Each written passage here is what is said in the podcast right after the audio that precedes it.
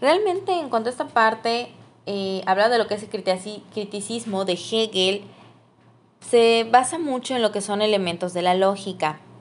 Como ustedes no han tenido esta asignatura en lo que es su, su esquema de, de asignaturas, todavía no se incluye lo que es la asignatura de lógica, pues obviamente van a encontrarse por ella conceptos que mm, desconocen, van a encontrarse a lo mejor elementos que les parecen un poquito sin sentido o que no, que no alcanzan a, vincular precisamente porque les faltan estas bases de la lógica.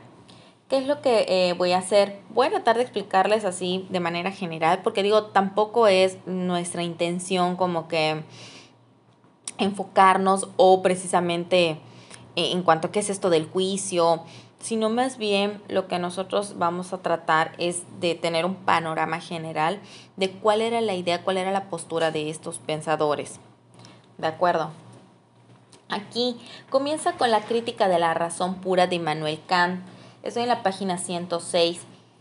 A finales del siglo XVIII y a principios del XIX, si ustedes observan, pues tampoco son años como que tan alejados. Aquí estamos hablando de que estamos en la época de lo que se llamó la modernidad. Bueno, aquí la filosofía, eh, pues efectivamente se centra en esta parte de lo que es la modernidad y surge lo que es el idealismo alemán. Para este caso del idealismo alemán, el, uno de los, el principal exponente es eh, Immanuel Kant. Su publicación este libro se llama La crítica de la razón pura. En esta parte, él se va a enfocar en elementos del conocimiento y del pensamiento. Este señor también tiene otro, otro escrito muy conocido, famoso, que es La crítica de la razón práctica. Pero este se enfoca en elementos de la moral, que aquí no, no hacen la mención de ese, de ese, de ese libro pero sí vamos a ver que menciona, hace referencia a algunos aspectos por allá de la moral o de la conducta.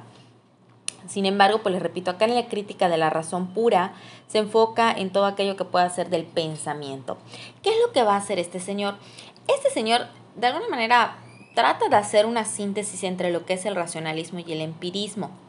Pero realmente el idealismo es como que se basa mucho en lo que es el intelecto, se basa mucho en lo que es la mente. Bueno, acá esta publicación nos dice fue de 1781. ¿Y qué es lo que surge? Efectivamente se abre un debate y surgen nuevos cuestionamientos. ¿De qué es lo que va a tratar? Aquí eh, se enfoca mucho en lo que es en los juicios sintéticos. ¿A qué se refieren esto de los juicios sintéticos? Más específicamente el juicio sintético a priori. Básicamente, lo que él eh, va explicando que un juicio sintético a priori se va a definir como aquello que permite ampliar el conocimiento y que no necesita comprobarse por medio de la experiencia. Nos ponen acá un ejemplo. Eh, nos dice en, el ejemplo que pone Kant, primero para explicar lo que es un juicio eh, sintético, primero que nada, este juicio, ¿qué es un juicio? Cuando nosotros establecemos un enunciado, una afirmación, puede ser verdadera o puede ser falsa. ¿De acuerdo? Pero básicamente es cuando nosotros hacemos una afirmación. Decimos, por ejemplo, este botellón es útil para conservar agua. ¿De acuerdo? Aquí nosotros estamos, eh, nos vamos a meter un poquito con temas de español. Tenemos lo que es el sujeto, que vendría siendo el botellón. Y tenemos un predicado, que este predicado vendría siendo a qué se refiere eh, o para qué, cuál es la función que está teniendo este sujeto, el botellón. Bien. Entonces, eh, básicamente lo que acaba explicando en el ejemplo, él pone un ejemplo, dice, todo cuerpo es pesado. En este enunciado, este juicio, el cuerpo sería el sujeto. Nosotros conocemos que los cuerpos van a ocupar un espacio. ¿De acuerdo? ocupan, un espacio, eh, son diferentes. Aquí, ¿qué es lo que se le está añadiendo? ¿Qué es lo extra? Cuando él nos dice que este, este cuerpo es pesado, si yo digo, este cuerpo es pesado, estoy añadiendo una característica más. Bien, ¿Por qué? Porque no necesariamente todos los cuerpos son pesados. Hay algunos cuerpos que eh, no tienen el mismo peso, ¿de acuerdo? No tienen el mismo peso. Entonces, básicamente, hasta aquí a lo que se refiere un juicio sintético es que en el predicado nos va a añadir alguna característica al objeto. Lo siguiente dice es a priori. ¿Por qué? Porque en este caso eh, hay juicios que pueden ser independientemente de la experiencia. Bien. Y acá les ponen un ejemplo en matemáticas que dice 2 más 2 son 4. Ejemplo, si ustedes me dicen, tengo dos colores, eh, o bueno, tengo dos lápices, tengo dos lápices de de Cenicienta y tengo dos lápices eh, de puntillas. ¿De acuerdo? Yo no necesito que ustedes me enseñen esos lápices para saber que 2 más 2 son 4, que tú en total tienes 4 lápices. Bien, no necesito con mi experiencia ir, tocar esos lápices o ver los lápices que tú tienes, no necesito que tú me los enseñes. ¿De acuerdo? Vamos bien hasta aquí, va quedando comprendido esta parte de que dice es a priori, no necesito de la experiencia o hay hasta acá algo que les esté causando confusión para que yo les ponga otro ejemplo.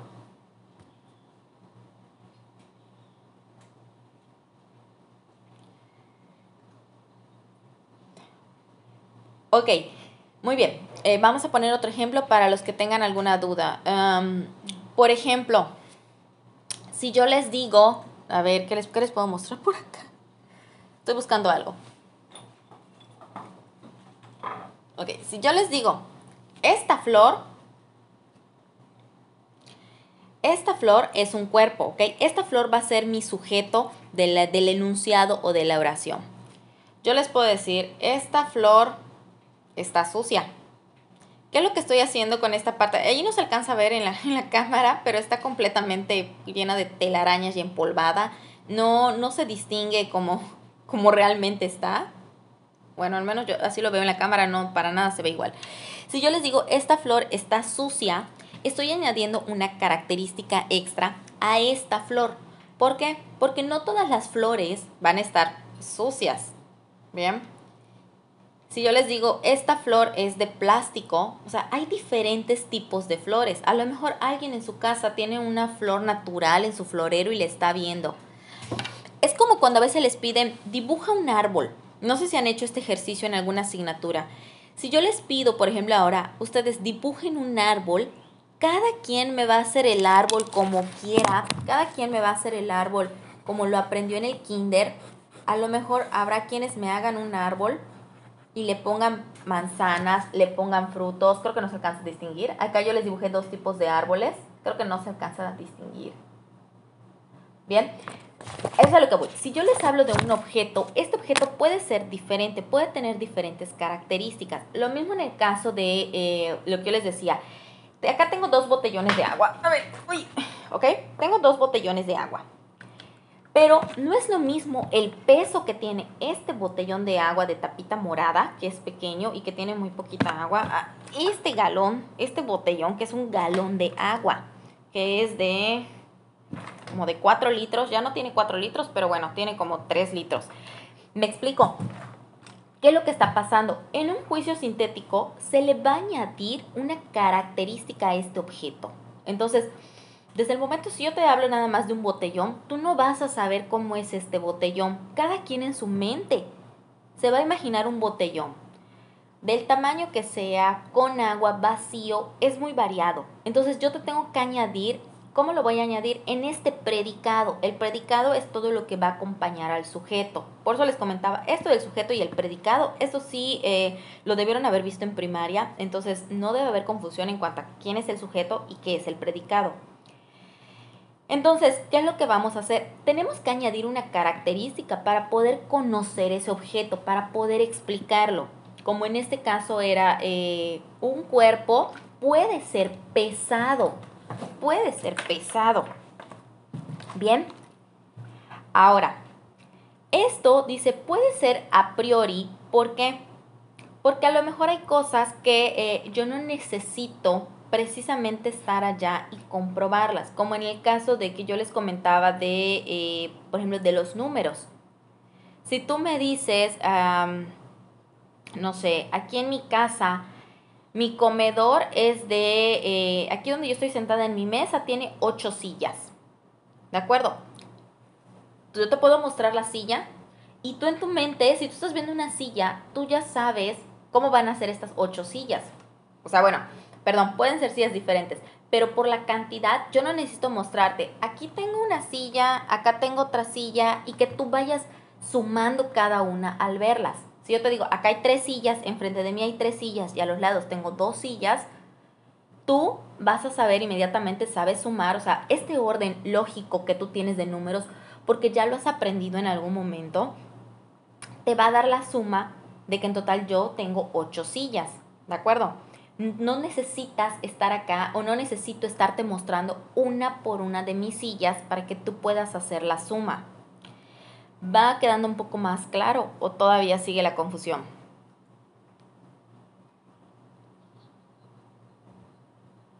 Ok, va lo mismo, por ejemplo, vamos a poner, vamos, quitándonos de los números. Si, este, si tú me dices que tienes prendida tu estufa y vas a sentar tu mano en, en, la, en donde está el fuego, yo no necesito estarte viendo para saber que te vas a quemar. ¿Por qué? Porque en algún momento, bueno, ya sabemos de que el fuego quema. Entonces, si tú tienes prendida la estufa y asientas la mano, te vas a quemar. Bien.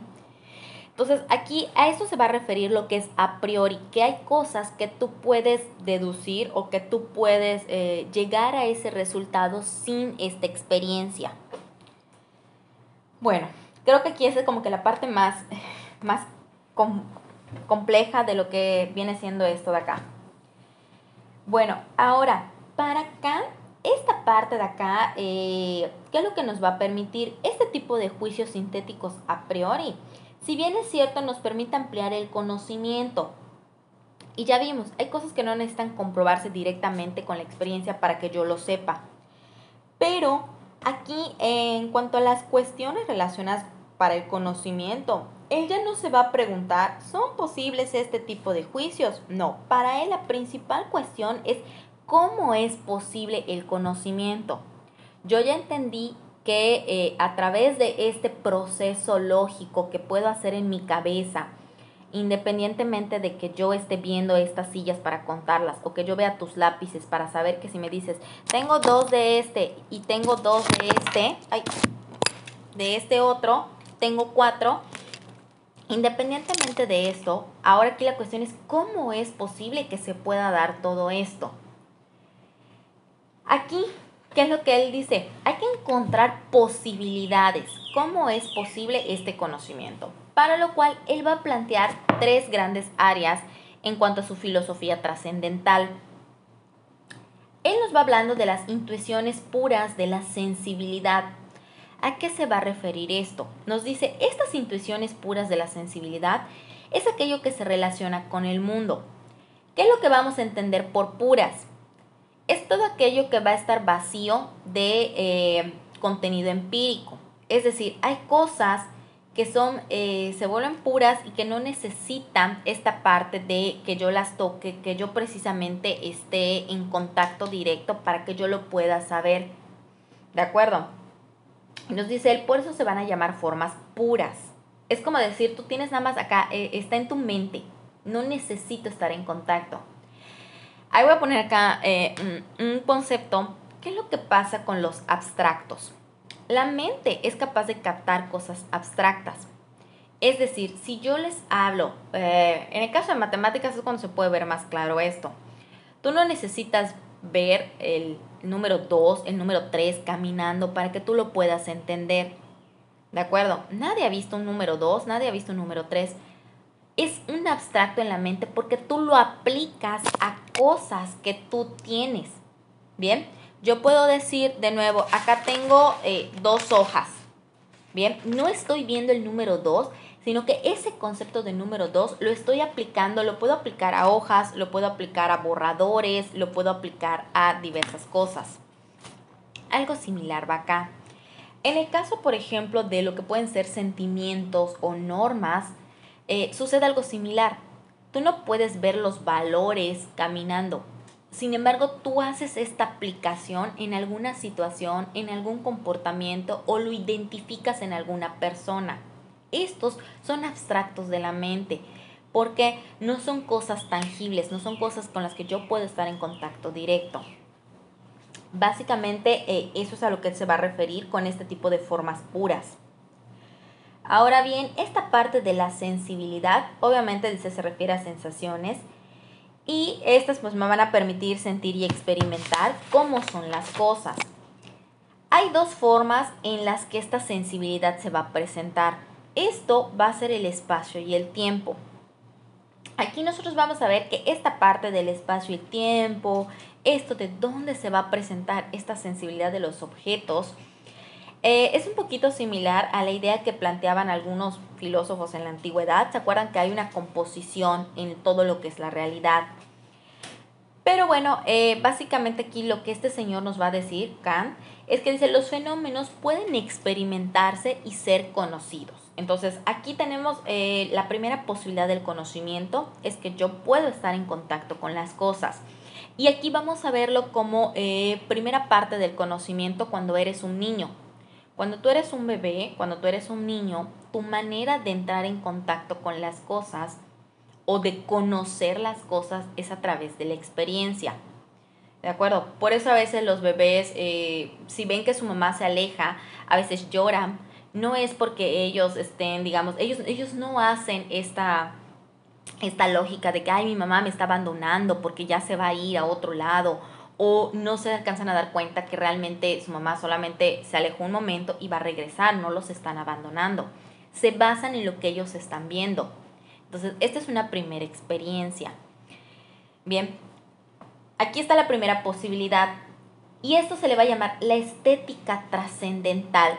Recuerden que todo lo que es esta parte de la estética, si ustedes recuerdan cuando vimos eh, lo que son las ramas de la filosofía muy al inicio, comentábamos la estética y decíamos, bueno, la estética es la rama, la disciplina que estudia el arte, lo bello, lo sensible.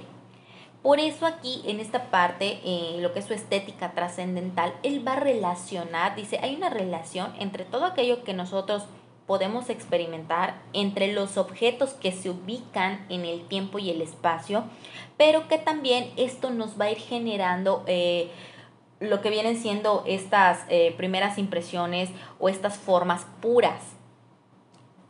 Ahora sí pasa lo que es la analítica trascendental.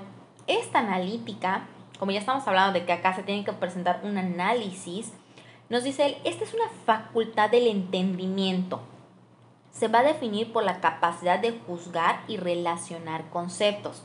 Volviendo al, al ejemplo del bebé que yo les ponía, en un principio yo les decía, el bebé pues nada más es lo que observa. Aquí en esta parte de la analítica trascendental, tú ya puedes hacer esta relación de decir, ah, no, pues es que eh, pues mi mamá nada más se levantó porque va a ir a buscar algo, ahorita va a regresar, o sea, no me está abandonando. No porque yo la deje de ver un momento, quiere decir que ya nunca más la voy a volver a ver en este, o sea, en este contexto, ¿no?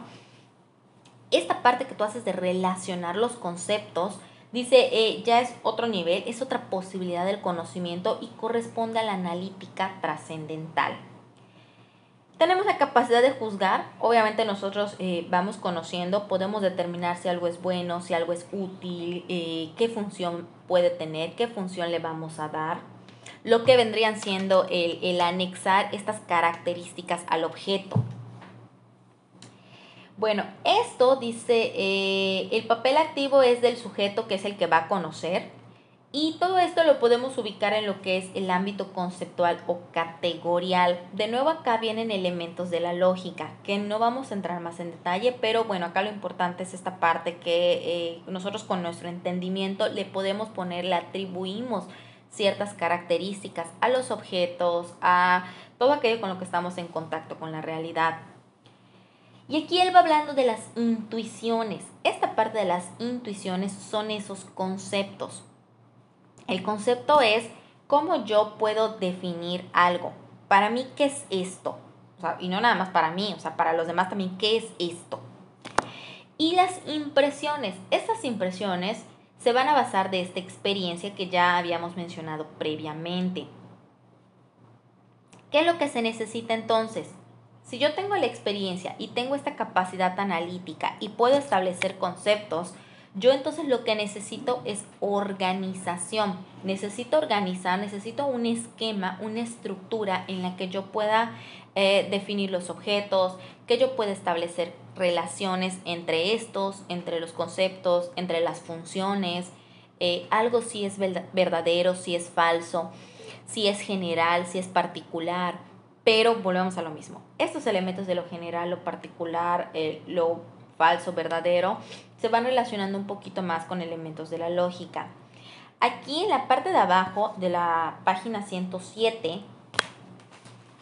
aquí, en esta parte les ponen un esquema donde están, eh, establece Kant juicios, eh, los juicios categóricos a través de criterios, la cantidad, la cualidad, la relación y la modalidad.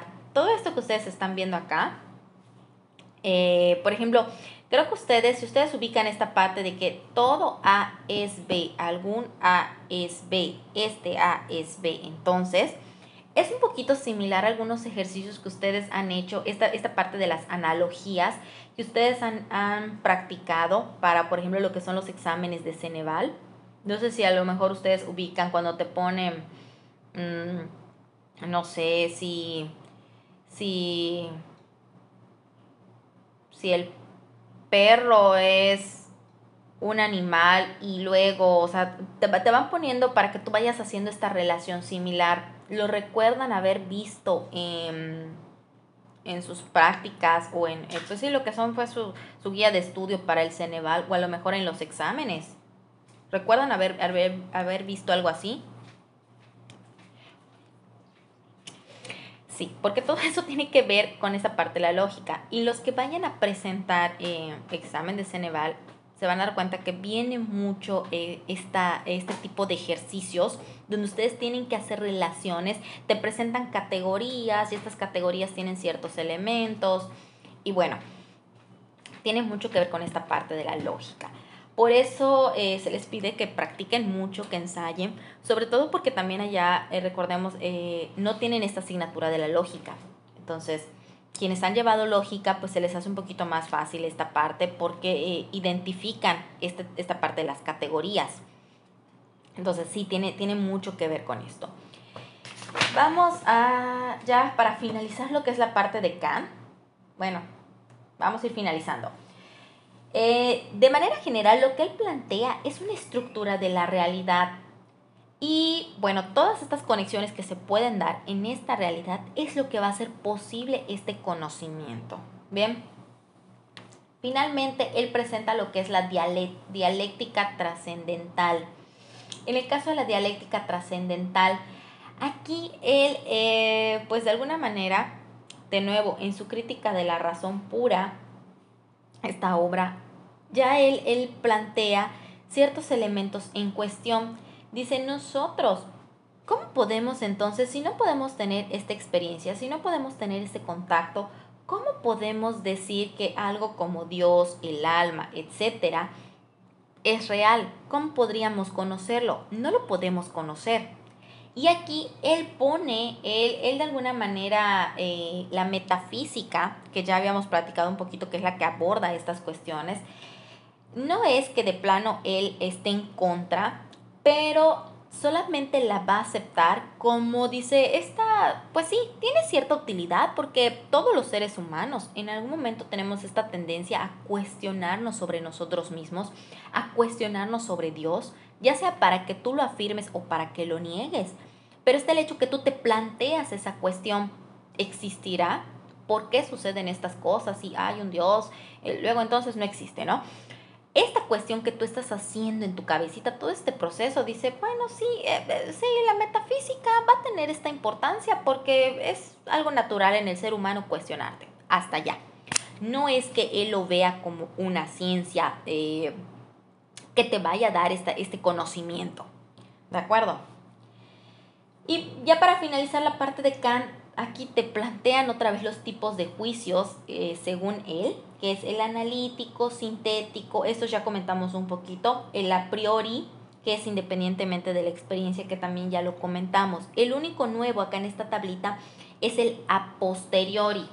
Y en el caso de la posteriori nos dice, son aquellos cuyo valor de verdad solo es comprobable mediante la experiencia. Es decir, si en el a priori es independientemente de la experiencia, en el a posteriori sí necesito de la experiencia.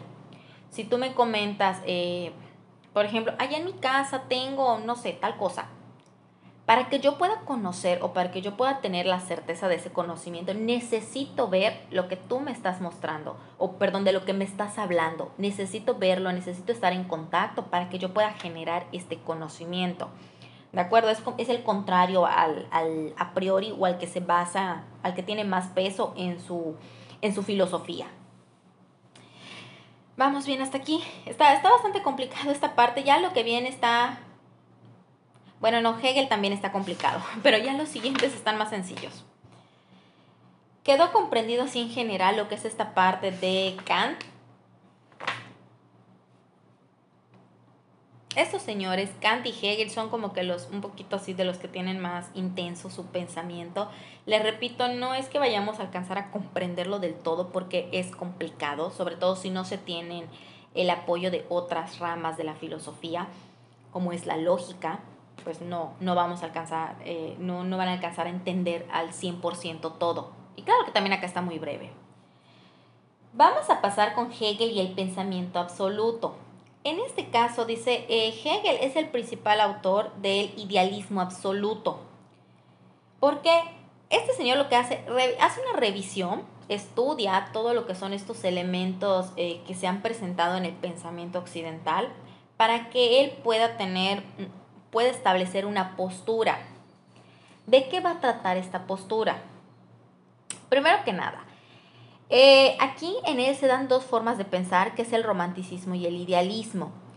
En el caso de, estas posturas, eh, básicamente se enfoca en que él dice, la razón humana es una fuerza gigante, es capaz de conocer todo, o sea, todo, todo es capaz de conocerlo el ser humano a través de su pensamiento, a través de su razón. Así lo ve todo así como que muy bonito, dice, todos somos capaces, podemos alcanzar este conocimiento. Por eso le dicen que es una, visión un poquito romántica, bueno, tiene que ver con esta parte del romanticismo, según él.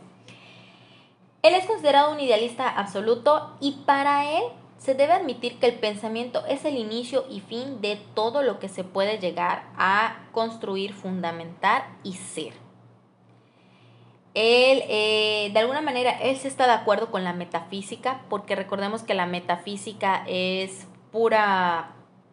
¿Cómo tú puedes llegar a las respuestas? Pues solamente a través del razonamiento, no hay más.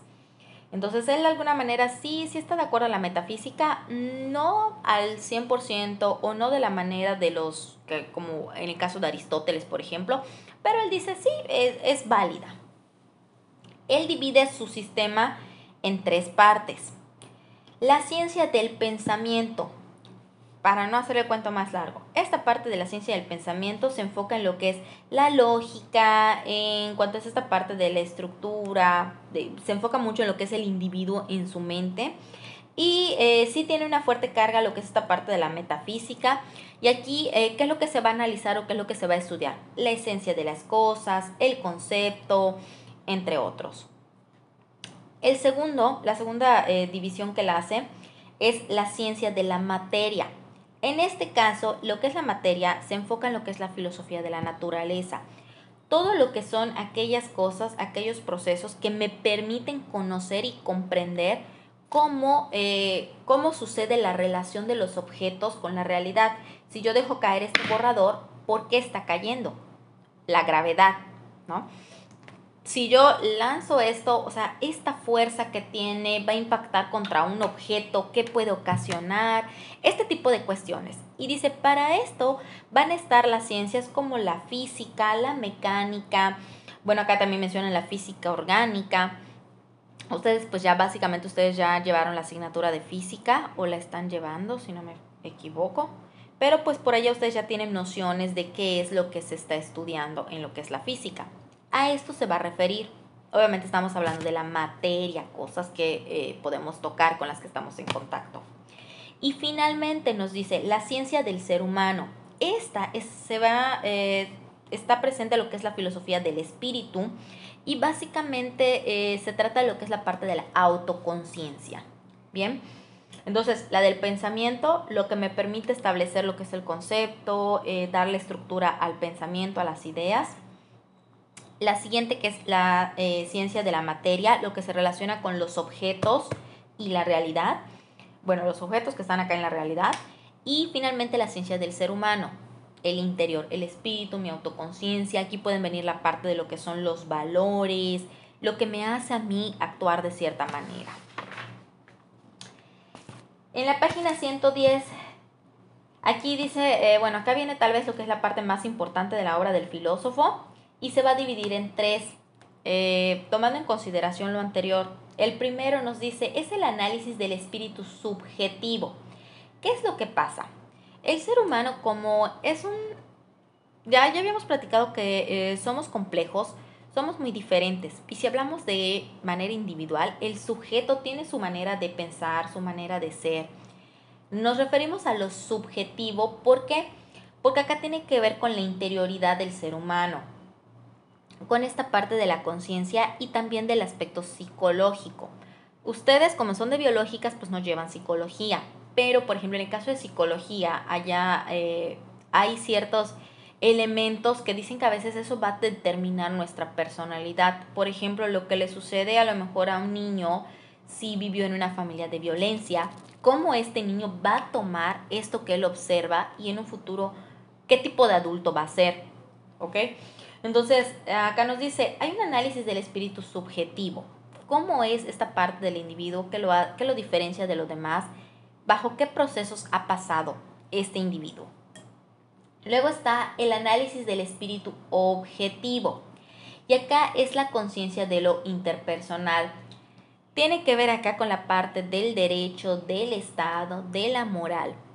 ¿De acuerdo? Hay cosas que nosotros eh, queremos hacer pero de repente no las hacemos porque eh, sabemos que existen ciertas normas. Ejemplo, si yo les digo, eh, ahorita que estamos en la época de calor, o sea, ¿quién no de repente quisiera, ah, no sé, inflas allá o armas tu piscina en tu patio y te puestas en tu piscina sin ropa? Obviamente es algo que a lo mejor tú quisieras hacer porque estás con el calor tan fuerte. Eso vendría siendo parte de tu espíritu subjetivo. Digo, no todos, pero por poner alguna situación. La parte del espíritu objetivo que te diría que obviamente eso está mal, que no lo puedes hacer porque eh, estás en la calle, te puede ver la gente, va contra la moral, te puedes meter en un problema legal, entre otros. Bien, vamos a poner otro ejemplo que a lo mejor este ya como que se les, les cae más en, en su persona. Cuando de repente tú estás eh, con la novia con el novio y se ven en el parque, en la calle, porque pues ahí se ven. ¿Qué es lo que pasa? Pues de repente tú estás allá con el momento de los besos, de la pasión y todo, y eh, tu cuerpo o lo que tú quieres te pediría a lo mejor que tú sigas con esa intensidad del romance o de la pasión, pero aquí obviamente tu espíritu objetivo va a entrar acá en juego y te va a decir, oye, no, estás en la calle, no puedes estar haciendo estas cosas acá. O a lo mejor, bueno, sí puedes, pero no debes hacerlas. Te va a generar un problema. No sé si ustedes han conocido, les ha pasado al primo de un amigo. El clásico ejemplo de que están en el coche y, llega la policía y, bueno, faltas a la moral, ¿no? Entonces aquí podemos ver estas dos posturas entre lo que quiero y lo que debo hacer. Y por último nos dice Kael el análisis del espíritu absoluto. Esta, dice, es una autoconciencia y aquí eh, ya involucra algunas, algunos elementos un poquito más elevados eh, que necesitas, que te van a servir para este análisis que tú puedes hacer entre los dos, que es el arte, la religión, la filosofía. Con el arte, eh, la representación de lo sensible, de lo bello. Con la religión, pues aquí obviamente también estamos hablando de una representación de un ser superior, aquello de donde yo provengo, puede ser, ¿no? Eh, del por qué pasan las cosas, si yo actúo de buena manera es porque estoy esperando un buen fin, no sé. Y en el caso de la filosofía, Pues acá nos dice, es la formación del concepto. Esta te va a servir para sintetizar de alguna manera otros elementos. Con filosofía, pues acá también abarca sus ramas o sus disciplinas, como puede ser la lógica, la metafísica, entre otras. La epistemología, que es la que estudia el conocimiento. Vamos bien hasta aquí, porque ya esta es la parte más complicada. Ya lo que viene después es lo más sencillo. ¿Hasta aquí hay alguna duda con estos señores? Está un poquito complicado, estaban medio muy intensos a la hora de estudiar. Vamos bien, para que yo pueda avanzar. ¿Sí? Ok. Bueno, hoy sí les voy a robar unos minutitos más de nuestro siguiente módulo. Bueno, realmente es nuestra clase, nada más se los aviso para que tengan paciencia. Pero ya lo que viene está más sencillo, está más digerible. De acuerdo a todo esto, que si ustedes pues se dan cuenta como que, ay, es mucho pensamiento, mucho razonamiento, mucho bla, bla, bla, y en mi realidad no estoy viendo algo que me vaya a servir. O bueno, sí, te, sí, sí podrías ver algo que te va a servir, pero para eso necesitas eh, estudiar mucho, desarrollar tu intelecto, aplicar mucho tu razonamiento, y nosotros sabemos que en la realidad, o sea, en la sociedad, esto no pasa. ¿Qué es lo que sucede aquí? Dice, hay algunas reacciones en contra del proyecto moderno. ¿Qué pasa? Se comienzan a tomar ideas, si es verdad, se reconoce toda esta, esta teoría que estos filósofos van a sentar y eh, se le reconoce su importancia, pero eh, a, a su vez también se les hacen algunas críticas. ¿Cuál podría ser una de ellas? Básicamente que lo que les acabo de comentar, ajá, sí, tú mucho bla, bla, bla con tu razonamiento, pero en la realidad esto eh, eh, no estoy viendo un efecto para mejorar eh, la vida como sociedad. A lo mejor tú como individuo sí te está ayudando, porque de nuevo, el que lo aprende, el que lo estudia, el que desarrolla el intelecto, pues eso te permite vivir mejor, hablamos en el interior, te permite generar mejores condiciones para ti. Pero aquí recuerden que también ya hay preocupaciones por la sociedad. Entonces, se toman algunas ideas, otras se critican y se le agregan nuevas, nuevos elementos. Y acá viene un personaje. Dice, el materialismo histórico de Marx. Me imagino que de este señor, ustedes ya ah, recordarán algo, porque lo habrán visto, creo que desde primer año, en segundo semestre, cuando vieron ciencias sociales. Ay, no me acuerdo, siempre se me confunde esa materia. Eh, en el caso de este señor de Marx, básicamente él dice, acá en, su obra, los filósofos no han hecho más que interpretar de diversos modos el mundo, pero de lo que se trata es de transformarlo. Lo que yo les comentaba. Dicen, sí, sí, lo interpretan, lo analizan, lo estudian, proponen, pero pues eh, la transformación social, la transformación en, como grupo no se está notando.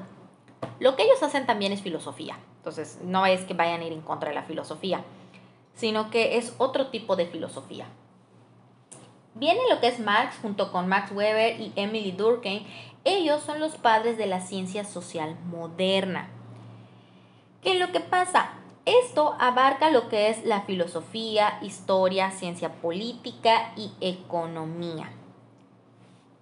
Para no hacer el cuento más largo, aquí se va a establecer eh, que mediante la teoría económica, histórica y filosófica, el materialismo histórico constituye una explicación sobre la formación y el desarrollo de la sociedad. Básicamente, ¿Cómo nosotros vamos a explicar eh, lo que hay en la sociedad? No es nada más con filosofía, se requiere de la historia. ¿Por qué? Porque todo lo que ha ido sucediendo nos está formando ahora. Y también una parte muy importante es esto de eh, la política y economía. Porque nuestra sociedad va a girar en torno a lo que es el trabajo, lo que es la adquisición de cosas, todas estas partes materiales. Y por lo tanto, acá, este materialismo histórico afirma que bajo toda transformación social se encuentran las bases económicas y los modos de posesión de los bienes materiales. Básicamente, toda sociedad va a funcionar de acuerdo a estos estándares políticos, económicos, eh, lo que es la fuerza de trabajo, cómo van a ser esta parte de las clases sociales Y esta parte de lo que sobre todo es esto de las clases sociales, dice, hay una clase dominante o burguesía, que se le llama. Esta oprime a una clase que es menor, que se le considera inferior, que se le considera la clase débil. Entonces, esta lucha de clases, pues obviamente, ¿cuál es el objetivo? Su objetivo va a ser la obtención y control de los medios de producción. Tristemente, él, va hablando de algo que nosotros observamos, que dice, hay una superestructura en lo que es en nuestra sociedad, lo que es nuestra realidad. Esta va a consistir en la suma de las leyes, el Estado, la religión, el arte, la moral, etc. Todo esto es lo que le va a dar el peso y lo que va a formar a eh, nuestra sociedad. De que nosotros vivimos en una sociedad donde hay división de clases, así es. De que dependemos mucho de lo que es el trabajo y una de las principales cosas que afectan al ser humano es esta opresión que se tiene por una clase superior. Hablamos de que hay una clase superior y una clase oprimida. Este control, esta lucha de control, también tiene que ver con el control del conocimiento. Quien está más preparado, quien sabe más, puede obtener eh, mejor lugar en la sociedad y de alguna manera, eh, pues también el que es capaz de desarrollar lo que es, veámoslo en el caso de los políticos, los políticos son muy buenos para manipular, para eh, convencer a la gente. Ok, vamos tal vez no decir manipular porque está muy feo, ¿no? Convencer a la gente. Y ellos se enfocan en lo que es esta clase oprimida, lo que es la clase baja. Pero dice él, eh, pues sí, básicamente estos son los problemas que se observan en la sociedad. Y nosotros también lo vemos. Eh, ahorita nosotros con esta nueva forma de la educación, y aquí, eh, pues sí, también ya eh, póngale bastante atención porque estos temas, a partir de aquí, vienen temas que ustedes pueden elegir para su proyecto final, porque comprendo que no me van a hacer ya un proyecto hablándome de, la, de los juicios sintéticos a priori o a posteriori, no, pero a partir de acá sí, porque esto ya tiene que ver con una nueva forma de pensamiento. Eh, viene lo que es esta posmodernidad y nosotros recuerden que vamos a concluir con, eh, con lo que es lo contemporáneo, problemas que, afectan a la sociedad. Entonces, desde aquí nosotros partimos con esta, con esta realidad. ¿Qué pasa? La exigencia para estudiar cada vez es mayor porque es una necesidad.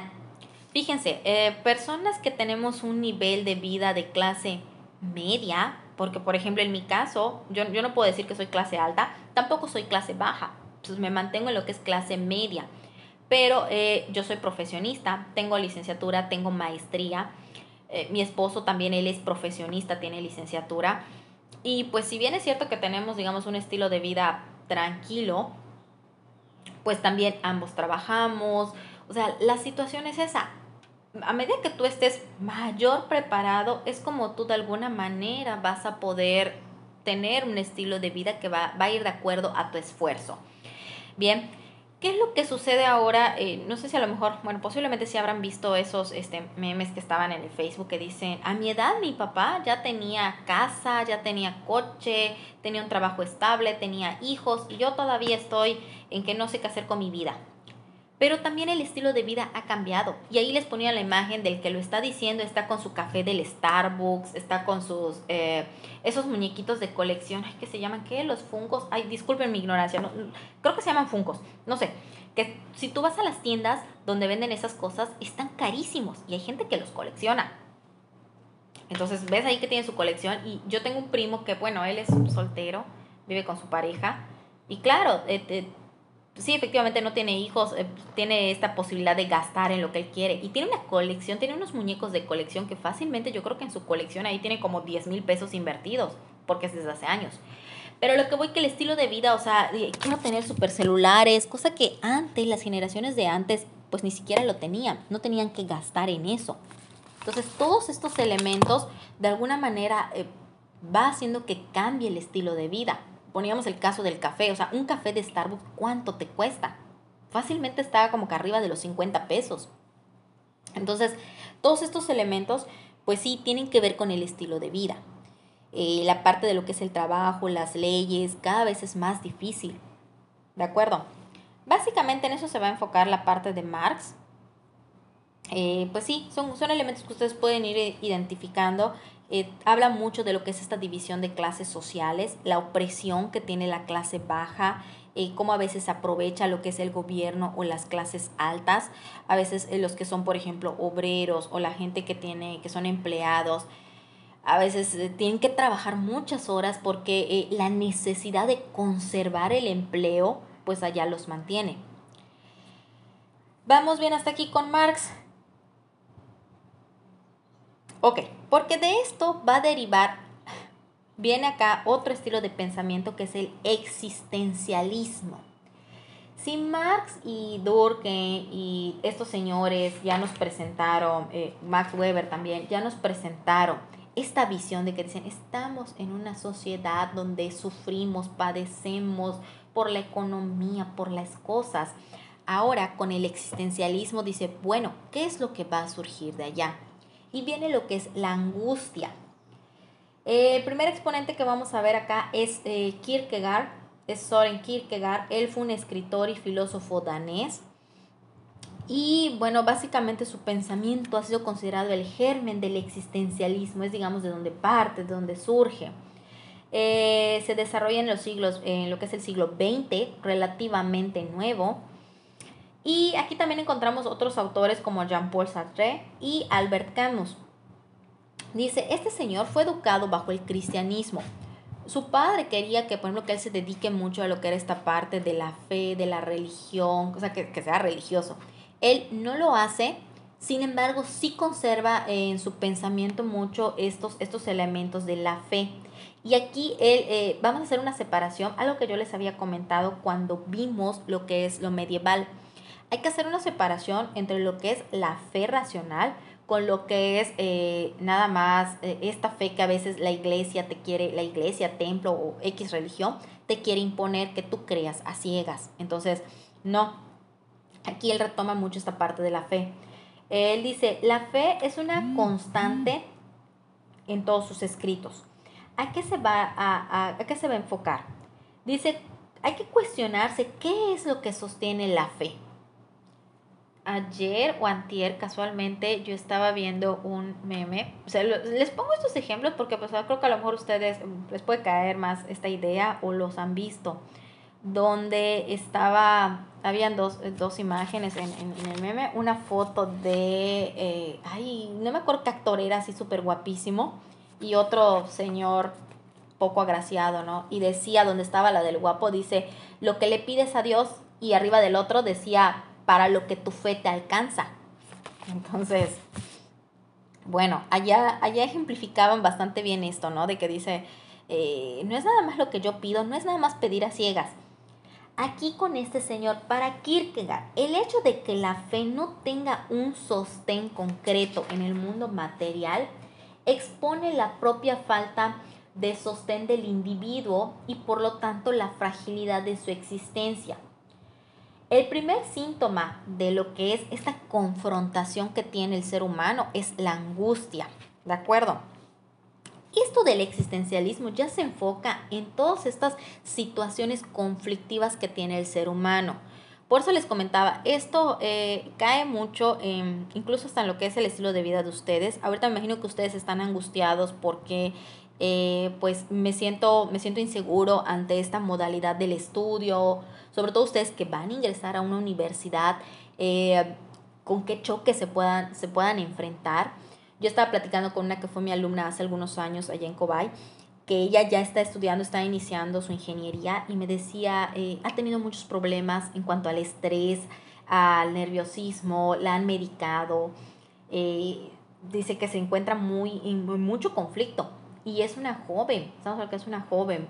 Eh, esos conflictos, todo ese estrés que han tenido le ha ocasionado también problemas con el novio, o sea, esas situaciones, toda esa carga emocional, ese, eh, la falta de manejo de, de qué es lo que voy a hacer, esta incertidumbre de no saber qué voy a hacer con mi vida es lo que dice va a generar la angustia. Y es algo que es está presente en la gente en diferentes edades, o sea, desde jóvenes hasta los ya viejitos. Ahora bien, Nos dice también, en la actualidad, esto de la angustia se conoce como un estado de ánimo que está marcado por el temor. Sin embargo, Kierkegaard, él hace una diferencia, él hace una división. Dice, eh, vamos a distinguir lo que es el miedo de la angustia. El miedo surge ante un peligro o ante una amenaza que es real, algo que yo estoy, eh, que me está pasando, que yo puedo estar observando. Si alguien viene y me amenaza con que me va a golpear, esto me va a generar un miedo por lo que estoy viendo, por lo que estoy acá experimentando. Ahora bien, esta parte de la angustia, dice muchas veces, eh, bueno, es generado por algo que ni siquiera está. Te genera, lo que te lo va a generar es la nada ¿Por qué? Porque tú estás pensando en cosas, en posibilidades que todavía no han sucedido. Cosas que no te están afectando directamente, pero que tú en tu mente te comienzan a afectar porque lo estás pensando, porque te preocupa, porque tienes esa incertidumbre. Te genera una angustia en tu vida.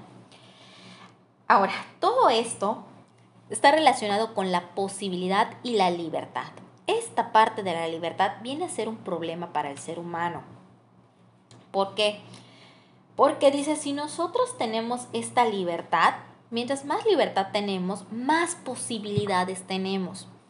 A lo mejor por allá ustedes han escuchado esta frase que dice, el, el hombre está condenado a ser libre. ¿Por qué la libertad a veces es visto como una condena? Van explicando los pensadores acá del existencialismo. Porque volvemos a lo mismo. El hecho de que tú seas libre Tú tienes que decidir, tú tienes que enfrentarte a situaciones, qué voy a hacer, cómo voy a reaccionar. Todo este ir pensando te va generando una angustia, se te está volviendo un problema. Cuando tú eres niño, es ahora, ahora que ya vas creciendo lo piensas y a veces dices, ay, sí quisiera volver a ser niño porque no tienes preocupaciones. Cuando tú eres niño, ¿cuál es tu principal preocupación? Si mi mamá me va a dejar salir a jugar, si mi mamá me va a dejar comer esto, si mi mamá me va a dejar ver la tele, o sea, ya ni siquiera es algo que tú tengas que decidir, porque tu mamá tiene la decisión. Entonces tú nada más estás allá. Conforme vas creciendo y conforme te vuelves más adulto y te vuelves más grande, vienen más problemas por la toma de decisiones. ¿Y qué es lo que voy a hacer? Me explico, notamos esta diferencia entre lo que es un niño con esto que no tiene que tomar tantas decisiones a conforme vas creciendo y tienes que tomar decisiones porque tu libertad va aumentando. Entonces, eh, esto de la libertad se vuelve algo doloroso para el ser humano. Nos dice también acá, existe la posibilidad de errar o de aceptar. Cuando nosotros tomamos decisiones, o sea, ya sea porque tú, incluso si decides no hacer algo, o sea, ya estás eligiendo, ya estás decidiendo quedarte quieto. Entonces, no podemos evitar decidir o elegir algo, algo que puede ser correcto o incorrecto.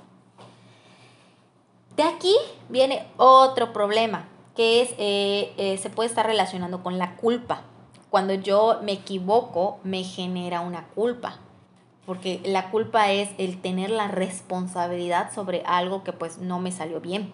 Entonces, esta carga que tú vas teniendo, que vas, te va generando en tu cabecita todo este pensamiento, es lo que te va afectando. ¿De acuerdo? Por acá con lo que él va mencionando de la parte de, eh, de la fe, dice, eh, lo que es la parte de la autorrealización debe de estar relacionado con la libertad, si es cierto. Dice, se muestra como el camino para la salvación de la humanidad, ya que lo transporta desde un estado de autoconciencia inmediata al de autoconciencia de reflexión básicamente lo que estos señores también nos están diciendo, que es importante que tú vayas desarrollando tu pensamiento, que tú te eduques, que tú tengas esa capacidad de reflexionar y analizar. ¿Y cómo lo voy a lograr? Pues obviamente tú tienes que educar tu pensamiento, tienes que tratar de que se desarrolle. No es lo mismo la manera en que cómo piensa un niño, un joven o un adulto.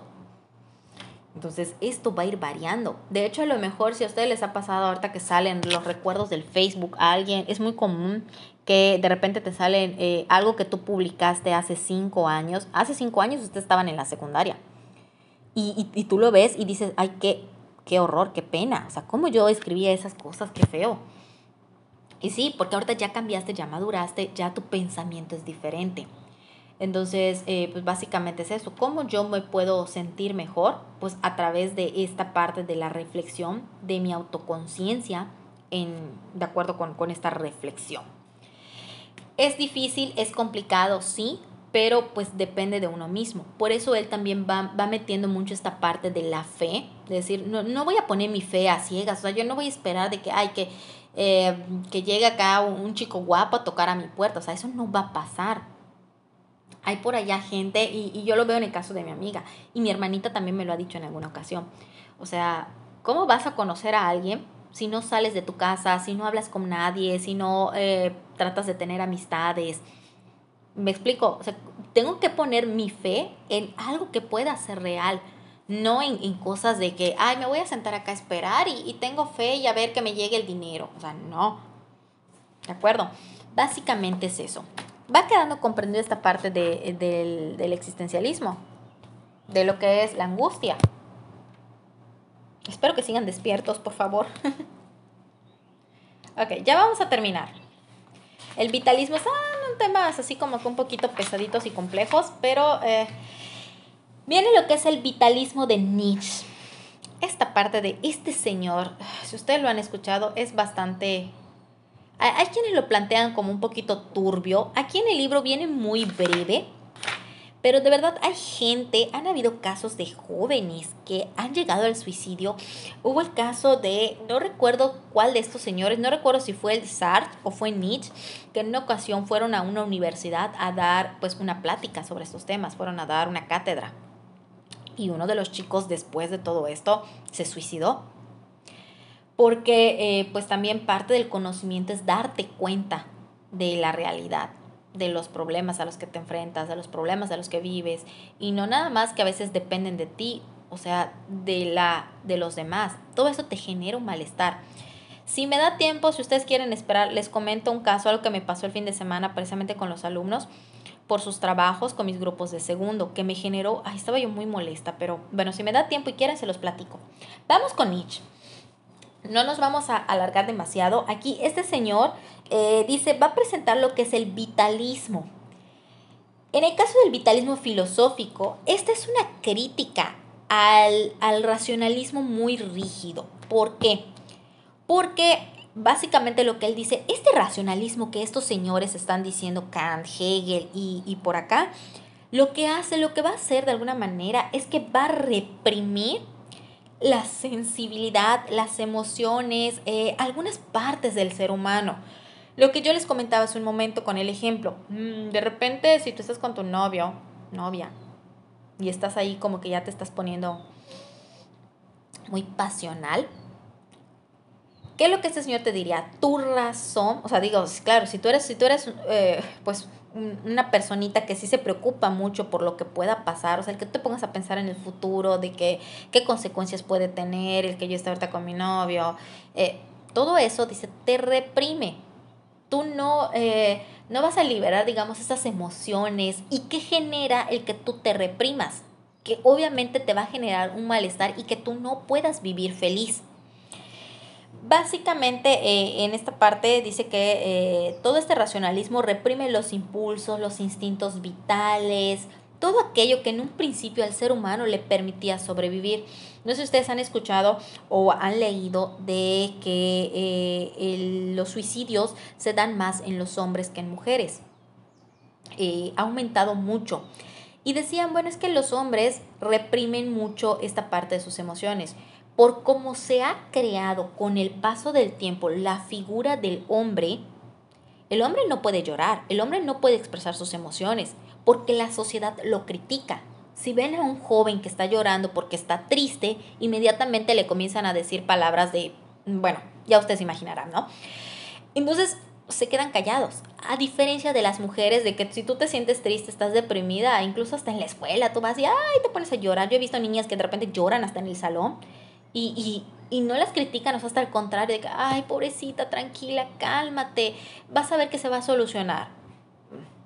Entonces, esta diferencia entonces, básicamente un poquito acá lo que él va diciendo, esto, esto que se ha creado con la ideología, con el paso del tiempo, por ejemplo, no estoy poniendo el caso del hombre, y también este puede ser un tema para que ustedes consideren en su proyecto. Les repito, hay muchísimos temas que ustedes pueden considerar en su proyecto. Yo por allá les dejé algunos, pero si ustedes me dicen, no, yo quiero elegir alguno que no esté acá, solamente me dicen cuál es y Si, es, si va de acuerdo, adelante. Entonces, esta parte de a veces es cómo se siente el hombre. Por todo lo que se ha creado como estructura, le impide expresar todo esto que él reprime pues obviamente a veces él puede reaccionar de maneras violentas, porque para el hombre, o sea, el hombre es fuerte, el hombre es, eh, hasta cierto punto, la sociedad le permite ser un tanto agresivo en cuanto a su manera de hablar, en cuanto a su manera de, expresarse, de moverse. Y bueno, pues también eh, eh, toda esta frustración, esta represión, a veces pues, puede llevar al suicidio, porque no se puede expresar de otra manera. Este es un ejemplo que les pongo que aquí no está. Dice entonces, se va haciendo una distinción entre la moral de los fuertes y una moral de los débiles. De nuevo, aquí observamos, como Marx lo plantea, hay una división en la sociedad. Las clases sociales están divididas, eh, los grupos sociales divididos entre la gente que es marginada, entre la gente que, eh, pues a veces si tienes algún defecto, eh, bueno, si, si tienes algún defecto genético, algún mal genético, congénito, ustedes que son de biológicas, corríjanme si lo estoy diciendo mal, eh, pues muchas veces son criticados, no se les apoya, entonces como que se les hace un ladito. Todo esto, pues ahí, ahí tiene, tiene que ver, ¿de acuerdo? El vitalismo de Nietzsche, entonces, ¿qué es lo que se trata? Dice, él busca que la vida deje, deje de estar sometida a lo que es la moral es preciso entonces hacer una genealogía. Con esto de su genealogía, básicamente se refiere de que hay que buscar en los antecedentes qué es lo que nos ha eh, ocasionado esta situación en la que vivimos.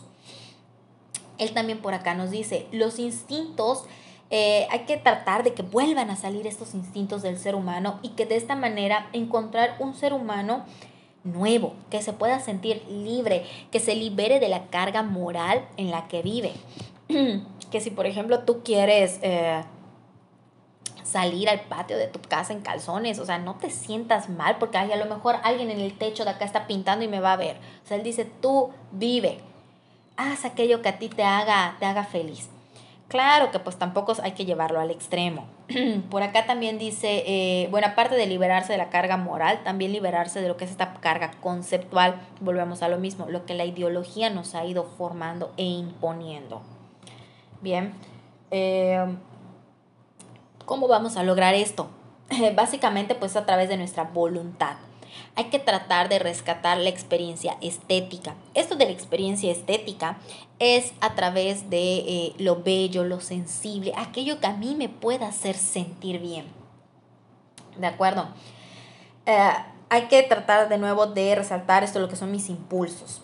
Él habla acá de lo que es el superhombre. Este concepto del superhombre es todavía un poquito más complejo pero bueno, eh, básicamente aquí dice, su filosofía se convirtió en la búsqueda de un hombre nuevo, un hombre que pueda responder a su voluntad y no a la de los demás, porque dice él, muchas veces vivimos sometidos a lo que los demás nos dicen que debemos hacer. Entonces aquí no, libérate. Él hace un intento eh, pues para que la vida fuera aquello que sea lo absoluto, aquello que a ti te pueda dar esa dirección. Dice, la vida es creación y destrucción y por lo tanto obviamente va a depender de ti. Para poder explicar esto y que no nos vayamos a los extremos, aquí en el libro está faltando eh, unas ideas que es la de la transmutación de los valores que habla. No me voy a extender mucho, pero pues básicamente a lo que él se refiere, dice, los valores han cambiado. Ya realmente los valores eh, no están siendo objetivos, se manipulan de acuerdo a la sociedad. Entonces hay que tener en cuenta esto. No es que no nos basemos en valores verdaderos, sino que él dice, libérate de estos valores que se han modificado a conveniencia de la sociedad. ¿De acuerdo? Les hago la aclaración para que no crean que era de que, ay, sí, tú vive y que te valga lo que, si le haces daño a los demás. O sea, no. Simplemente que aquí está faltando este concepto de la transmutación de valores. Bien, Básicamente todo esto ha sentado las bases para la filosofía de la posmodernidad, que es la que vamos a ver en el siguiente bloque.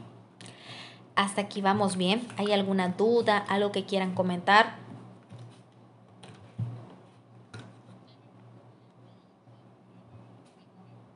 Ok, ¿alguien más? ¿Algo que quieran comentar?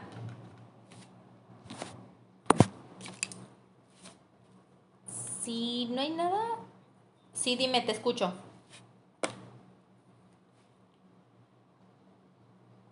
Ujú.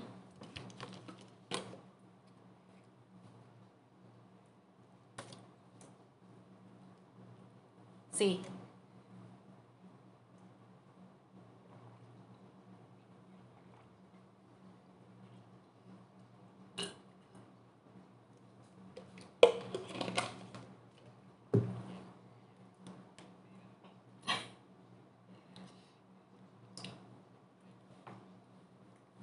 Pero, pero fíjate cómo acá está el concepto de que a escondidas, cuando no debería de ser escondidas. O sea, ellos, al igual que la mujer, porque honestamente mucho se habla ahorita, y el, el temas del feminismo vienen para el siguiente bloque, que les repito, igual alguien lo puede considerar para su proyecto.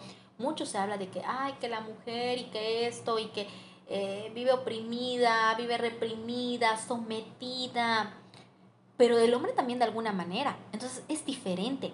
¿Qué es lo que está generando? Una cosa a veces conlleva a otra. El problema es de educación. Si va creciendo en, en una familia o la educación que se le da a este niño es de que tú eres fuerte, que tú tienes que ser así, o sea, a ese niño lo han enseñado. Cuando él crezca, obviamente, ¿cómo va a tratar a los demás? Entonces, creo que también hay que resaltar un poquito esa importancia de que, oye, el, el varón también de alguna manera ha sufrido, ha padecido. No estoy diciendo que la mujer no, pero digo, no nada más hay que enfocarnos en la mujer, o sea, creo que aquí eh, mucho en cuestión el, el, enfoque que se le está dando a hay que cuidar, o sea, no es que hay que cuidar a la mujer, hay que cuidar al ser humano, tanto a la mujer como al hombre, a los niños, porque por ejemplo yo he escuchado mucho en las marchas de que eh, vamos a cuidarnos entre nosotras, yo, yo cuido a las mujeres, yo cuido a las niñas, ni una niña más, pero ¿y los niños? O sea, ¿por qué, eh, ¿por qué decir nada más las niñas si los niños también sufren y eh, crecen de esta manera? Y cuando crecen es cuando se vuelve un problema para la sociedad. Eh, yo desde mi punto de vista, por ejemplo, relacionado con estos temas, yo veía que la lucha porque se haga justicia, sí es cierto que se haga justicia, pero yo creo que la lucha debe de ir más allá al problema de evitar que pasen estos feminicidios, esta violencia, porque Ajá, sí, se establecen leyes para castigar, pero creo que el, el, enfoque debería de ser evitar la violencia, no que se castigue. Porque pues a la persona que ya se le hizo daño, con que se le castigue al otro, no, se, no va a recuperar su vida, no, no va a recuperar, eh, o sea, no se le va a quitar el mal. Entonces, creo que ahí también como sociedad el enfoque que estamos dando está, está un poquito distorsionado, mi punto de vista personal. Pero pues sí, es, es, realmente es mucho lo que hay que comentar y pues básicamente el existencialismo se enfoca en esto, o sea, en analizar esas problemáticas que le están afectando al ser humano. Yo sé que este blog estuvo un poquito uh, pesadito y aburrido, pero ya el que viene es, como es de temas un poquito más eh, contemporáneos, más a nuestra forma de vida, va a estar un poquito más llevadero, un poquito más llevadero, porque de nuevo es, el existencialismo, se va hablando otra vez sobre esta libertad, sobre aquello que afecta al ser humano, el pensamiento para, como parte de la libertad, entre otros. Pero pues sí, es, en general es, es bastante. ¿De acuerdo? ¿Algo más que quieran comentar? ¿Alguna duda? Si no hay ninguna otra duda, porque ya nos extendimos bastante, en la parte acá de lo que es eh, los comentarios, ahí me pueden dejar su nombre para que yo pase asistencia. Y pues básicamente hasta aquí. Les repito, el día de mañana voy a dejar el cuestionario, que esa sería ya la segunda tarea del bloque. Va a estar abierto de mañana martes para el miércoles en la mañana también. Para que entren y, y, y lo contesten. Y también voy a dejar... Eh, pues este tema para aquellos compañeritos que no pudieron entrar o que no estuvieron en clase. Nada más que creo que lo voy a, lo voy a grabar diferente porque ahorita ya está muy, muy larguísimo.